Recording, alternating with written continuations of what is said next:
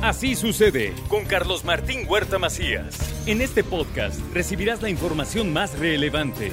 Un servicio de Asir Noticias. Y aquí vamos a nuestro resumen de noticias. El secretario de Economía presentó el Consejo Consultivo para la Inversión del Estado de Puebla.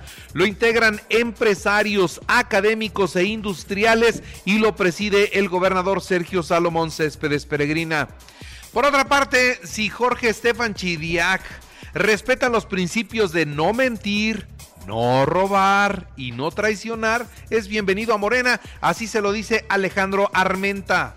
Lo que ustedes ven en Morena o en el Verde o en el PT, lo ven en otras fuerzas políticas que no, que no son coincidentes con nosotros. Hay entradas y salidas de ciudadanos que deciden ejercer su derecho democrático de hacer vida pública. Entonces no hay nada extraordinario ni nada que se haga, que se haya hecho antes ni nada que no suceda después. En Puebla, la unidad y encuestas para elegir a los mejores candidatos de Morena. No hay más. Así lo dijo el gobernador tras una reunión con algunos integrantes de la dirigencia nacional y con algunos ex aspirantes al gobierno del estado de Puebla. Privilegiar la unidad y dejar muy claro que la visión y la posición es que las encuestas sean las que definan. Así se definió a el coordinador estatal, a la coordinadora nacional y seguiremos privilegiando la encuesta y que esto nos permita que entre todo el mundo asuma los resultados. La desbandada del PRI y las encuestas no me preocupan. La alianza opositora está más fuerte que nunca, dice Eduardo Rivera. No me preocupa. De hecho, como también se ha manifestado en otras ocasiones, ¿no? Este, parece que los preocupados son los de Morena, ¿no? Tan preocupados están que están tratando de buscar cuadros en el PRI y no solamente en el PRI, sino también en el PAN y en otros partidos políticos. Entonces, en lo particular, a mí no me preocupa y también quisiera además ser muy claro, hasta el momento nosotros no hemos visto ninguna desbandada, ¿no? Aprueban la nueva ley de imagen institucional de Puebla, regula el uso de los colores, imágenes y elementos de identidad. Avalan en comisiones del Congreso del Estado el dictamen para expedir la ley de desarrollo económico sustentable. Por otra parte, le doy a conocer a usted que para este 2024 los poblanos deben pagar entre predial y control vehicular y si ya les toca la verificación y el agua un promedio mínimo de 4 mil pesos. Espero que usted los tenga y que esté al corriente. La Canacintra ve muy bien la reforma a la ley de pensiones, pero es inviable. Esto lo deja muy en claro Luis Espinosa Rueda, presidente del organismo. Primero no va a pasar en el Congreso, Segundo, técnicamente no tiene los recursos para hacer eso. Digo, suena muy bien para todos Ahora, si hubiera un esquema diciendo, oye, tengo este fideicomiso con tanta lana, que bajé de aquí, que bajé de acá, y puedo dárselo al sistema de jubilación el aeropuerto de Puebla ha tenido cierres intermitentes, esto en función de la caída de ceniza, ¿no? De repente lo cierran, ayer cerró algunos vuelos, hoy está funcionando, hoy amaneció funcionando el aeropuerto, pero pues ahí sí dependemos del volcán lamentablemente. La presidenta del sistema DIF en el estado, la señora Gaby Bonilla, rendirá su informe de labores y el gobernador dice que están emocionados del trabajo que se ha realizado en este sector. Me siento emocionado y orgulloso del trabajo que ha llevado a cabo en este tiempo dedicada en cuerpo y alma por ayudar a todas y a todos y lograr un cambio significativo en la vida de las personas con la parte humana de nuestro gobierno y que es esa una área también muy importante que encabeza ella. La rectora de la Benemérita Universidad Autónoma de Puebla habló de las vacunas. Hay que vacunarse contra el COVID y otra vez del uso de cubrebocas porque ahí vienen de nueva cuenta los contagios. Reconocen como heroínas a las policías municipales que encontraron a una bebé de apenas dos horas de nacida que habían dejado tirada en la calle. Bueno, ellas la recogieron y gracias a ellas hoy esta bebé está en perfecto estado de salud. Escuchemos cómo fueron reconocidas por el presidente municipal Adán Domínguez quienes vivimos en la ciudad de Puebla, del gobierno municipal, a Rocío y a Marisol Cabrera Aguilar por su respuesta inmediata. Muchas felicidades, les pido que pasen por acá, por favor, pasen por acá. Adelante, por favor, Rocío y Marisol.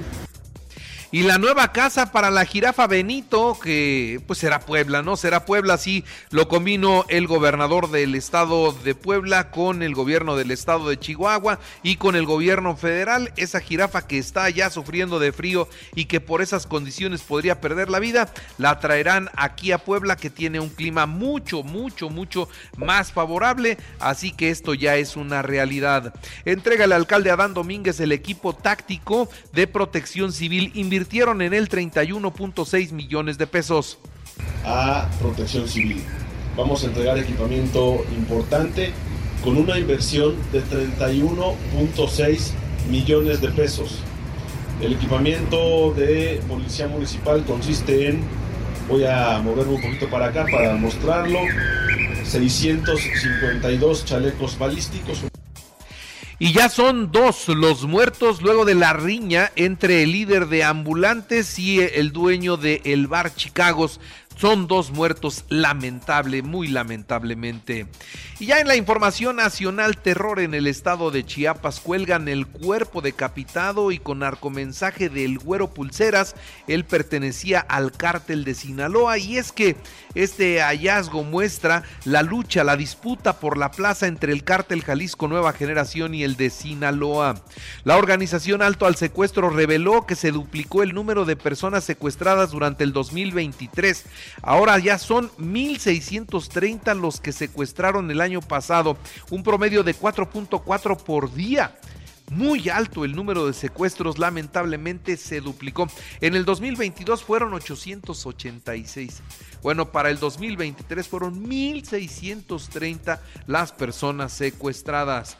Y repunta el COVID, hay hospitales con problemas de saturación, sobre todo con camas de ventilación, en donde en Nayarit, Aguascalientes e Hidalgo, de acuerdo a las cifras oficiales y a los reportes de la Secretaría de Salud. Tras el asesinato del activista Samantha Fonseca, colectivos protestaron ayer en la Ciudad de México, llegaron a Palacio Nacional y pintarrajearon el palacio y acusan al presidente de con su discurso homofóbico fomentar las agresiones en contra de esta comunidad y están muy muy molestos con el eh, pues el momento que está viviendo el país en su contra. El INE perfila tres sedes para los tres debates presidenciales y tres formatos. El primero constará con preguntas realizadas en redes sociales. La verdad es que no son debates, ¿no? El primero no es un debate, van a contestar preguntas que se hagan a través de las redes. El segundo van a responder preguntas que se realicen por parte de los mexicanos en la plaza pública. Y el tercero sí será preguntas entre ellas. Entonces ahí sí habrá un debate. El primero será el 7 de abril en las oficinas del INE el segundo será el 28 de abril en los estudios Churubusco y el tercero será el 19 de mayo en el Centro Cultural Universitario Tlatelolco. Claudia Sheinbaum le respondió a Xochil Gálvez y dice que no tiene que pedir permiso para debatir y que mejor ella se ponga a declarar sobre la guerra del narcotráfico del expresidente Felipe Calderón y que hable de García Luna. Y entonces Ochil Gálvez de inmediato le contestó, si tanto quieres saber de Genaro García Luna, ¿por qué no le preguntas a García Harfush, que lo tienes ahí contigo y que era parte del equipo de, de policía con Genaro García Luna. Así que ahí se va calentando la campaña. Y para tranquilidad de los empresarios, el gobierno asumirá parte del pago de las pensiones con la nueva reforma. Esto es lo que dice el presidente. No hay dinero que alcance para esto. ¿eh? Quiere pagar con los impuestos de todos las pensiones del 30 o 40% de los mexicanos que están en este sistema. La verdad es que resulta injusto, pero además insuficiente el recurso del gobierno para poder atender toda esta situación. No va a pasar, yo insisto, lo que quiere el presidente es quedar bien con una propuesta así de amigable, pero en la realidad como no va a ser posible y los que la van a detener son los opositores, les va a echar la culpa a ellos de que esto no camine. Y mire, este de las seis centrales de generación propiedad, propiedad de la Comisión Federal de Electricidad, instruidas durante la actual administración de seis que dijeron que iban a tener, solo hay una. Solo pudieron con una al momento. Tijuana será sede de la edición 49 del Tianguis Turístico. Donald Trump ganó las primarias en Iowa por un amplio margen, superó a sus adversarios con el 51% y agarra más fuerza para regresar a la Casa Blanca. Por cierto, en Estados Unidos hay temperaturas de menos 40 grados centígrados, están congelando. En los deportes, Chivas contrató a Kair Cowell como su refuerzo rumbo al clausura 2024. Ese nombre tan raro que usted escucha es de un mexicano mexicano. Leonel Messi fue galardonado con el premio de Best de la FIFA que reconoce a este hombre como el mejor futbolista del 2023. Partido bueno, España-Brasil. Será un encuentro contra el racismo el 26 de marzo en el Bernabéu. En el americano, ¿cómo siguen las cosas en el fútbol americano? Los Bills de Buffalo 31-17 acereros de Pittsburgh y van a la ronda divisional de la conferencia americana. En la nacional, Bucaneros de Tampa 32 a 9 a las Águilas de Filadelfia. Y en el tenis, la mexicana Renata Zarazúa cayó en su debut en el Abierto de Australia. Así sucede con Carlos Martín Huerta Macías. La información más relevante ahora en podcast. Sigue disfrutando de iHeartRadio.